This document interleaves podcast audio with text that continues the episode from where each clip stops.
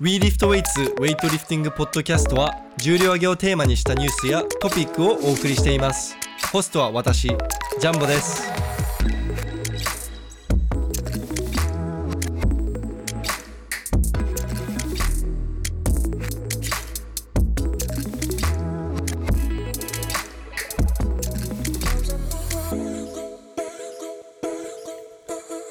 はい皆さんこんにちは。WeLiftWeights のジャンボです。お久しぶりでございますまああの皆さんもご存知の通り最近いろいろあったのであのコンテンツをなかなか上げられない状態だったんですけれどもあのせっかくずっと家にいますしあのこの際もどんどんどんどんコンテンツ作って出していきたいなと思いましてはいこれからまた再開してあのポッドキャストやあの動画をたくさん上げていきたいなと思います。で、あの皆さん、あの、すでにお気づきの方もいると思いますが、今回はなんと私一人でお送りすることになりました。まあ、あの、今までは、あの、のりひろくんと一緒に WeLiftWeights のポッドキャストを収録してきたんですけれども、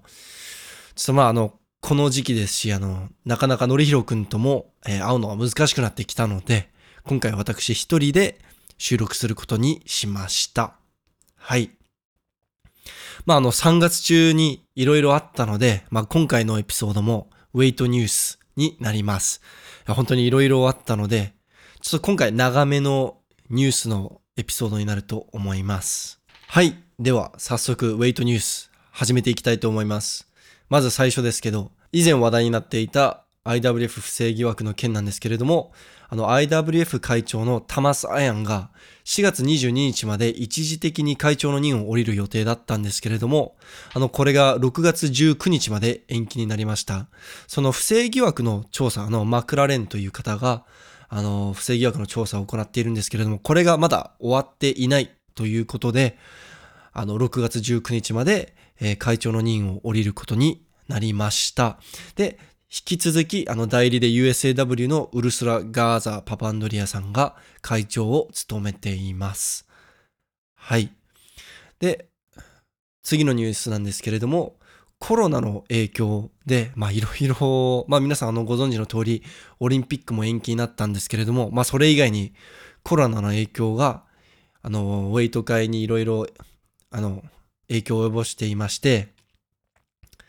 あの、オリンピックの延期が正式に決まったということでして、まあ、これは IOC が、えっ、と、WHO、あの、 World Health Organization の意見をもとに決断しまして、まあ、世界中の皆さんの健康のために仕方のない判断だった、だったとは思うんですけれども、まあ、このコロナのせいで、まあ、オリンピックが延期される以外にも、まあ、4月中に行われるはずだった大陸選手権が全て延期になってしまいました。だヨーロッパ選手権、アフリカ大陸選手権、アジア選手権、パンアメリカン選手権、オセアニア、これすべて、あの、4月中に行われるはずだったんですけれども、これがすべて延期になりました。で、あの、IWF の公式のホームページでは、6月というふうに予定されているんですけれども、これおそらくですけれども、6月中も開催できないだろうなという感じです。はい。で、これが全部延期になってしまったせいで、選手たちが参加できる、あの、アスリートの皆さんが参加できるゴールドイベントが全て延期されました。ということは、あの、ゴールドレベルのイベントが出れないということは、この各選手たちの選考に大きく関わってくるので、例えばあの第3選考期間中に最も大きい試合がこの各大陸の選手権だったんですね。で、これが出れないということで、まあ、あの、一番ポイント稼げる試合が消えてしまったということになります。で、あと3月中に行われる予定だったあのコロンビアで行われる予定でしたサウスアメリカンオープンもこれも中止になってしまいまして、まあ理由はもちろんコロナです。で、あのこの試合はですね、あの、多くの日本チームが出場する予定でした。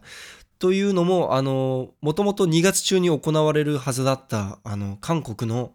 えっ、ー、と、第一東アジア選手権が、こちらもあの、皆さんご存知の通り、コロナのせいでキャンセルになったんですけれども、これの、あの、大東アジア選手権の代わりに、あの、多くの日本人選手たちが、あの、コロンビアの試合に出る予定だったんですけれども、これもあの、なんと、あの、コロンビア政府がアジアと欧州からの入国を制限してしまったため、日本チームが出れなくなっていました。まあ、あの、最終的にはイベント自体がキャンセルになったんですけれども、キャンセルされる以前にも、あの、入国制限のため日本チームの皆さんが出れない状態でした。はい。で、じゃあ、あの、え、このままだと、あの、試合もないし、ポイントを稼げてない選手たちもいっぱいいるけど、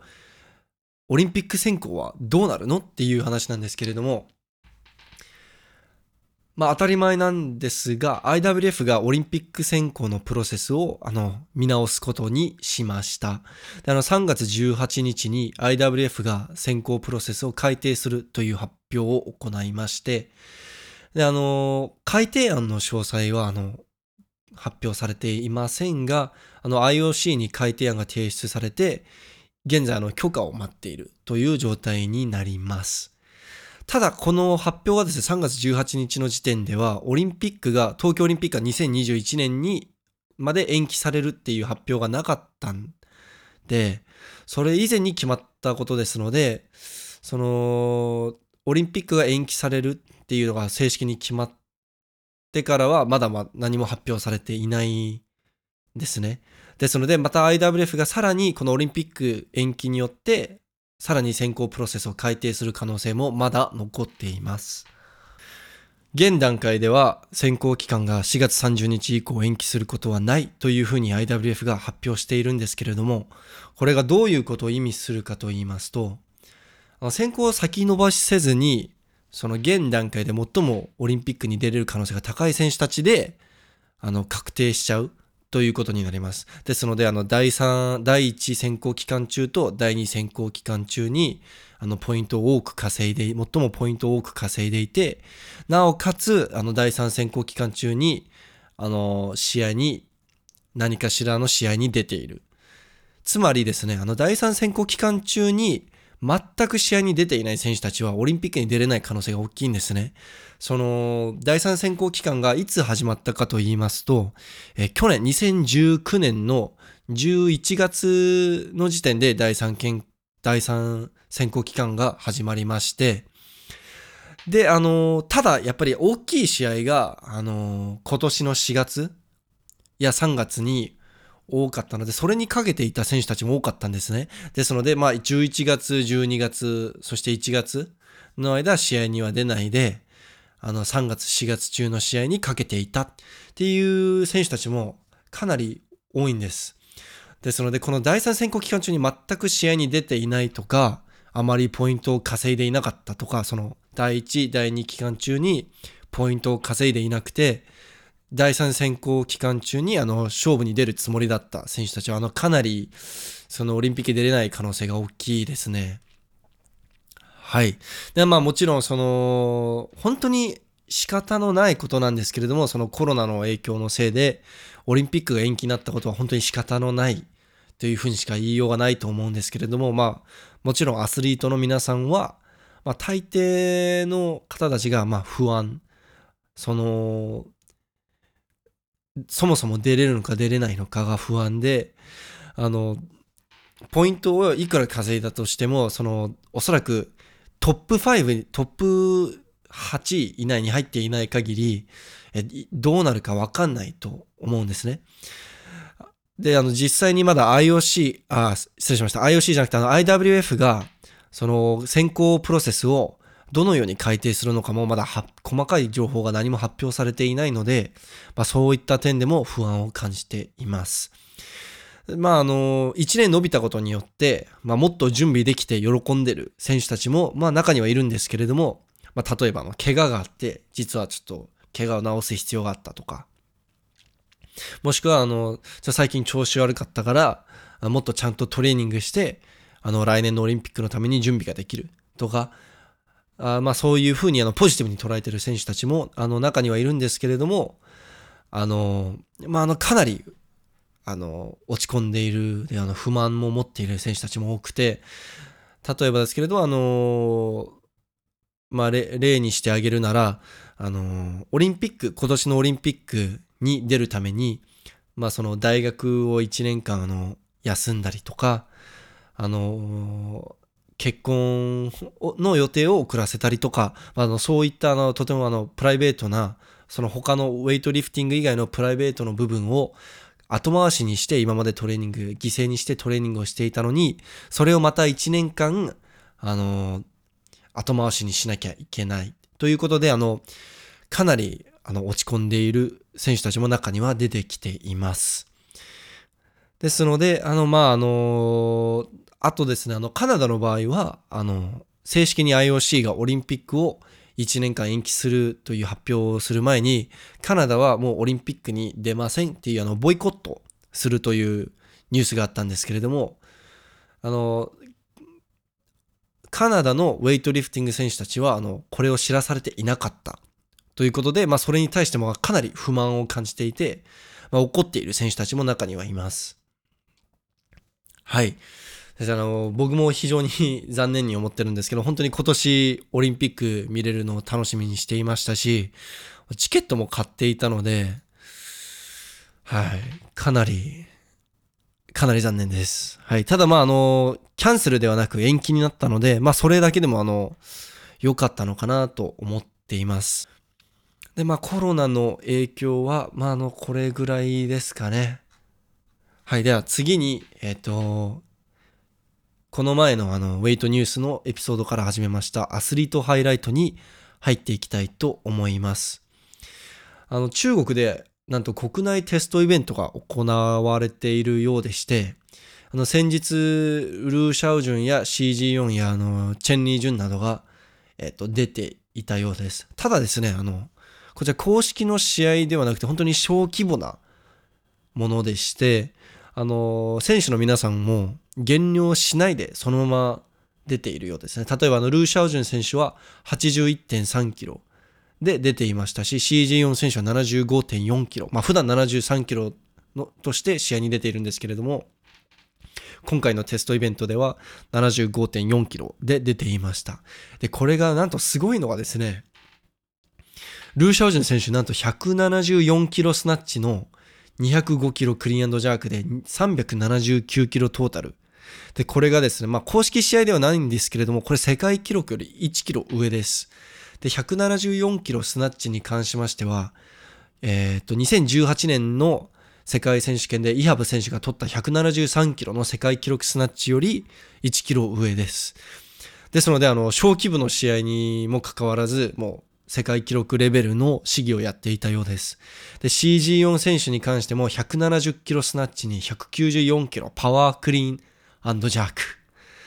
で、あの、ま、この、あの、クリーンジャークに関しては203キロにも挑戦したんですけれども、あの、惜しくもスクワットジャークから立ち上がれず、あ、立ち上がる前に、あの、後ろにバーを落としてしまって失敗しました。で、この170キロスナッチも世界記録以上のえー、試技になりますし、あと194キロパワークリーンなんて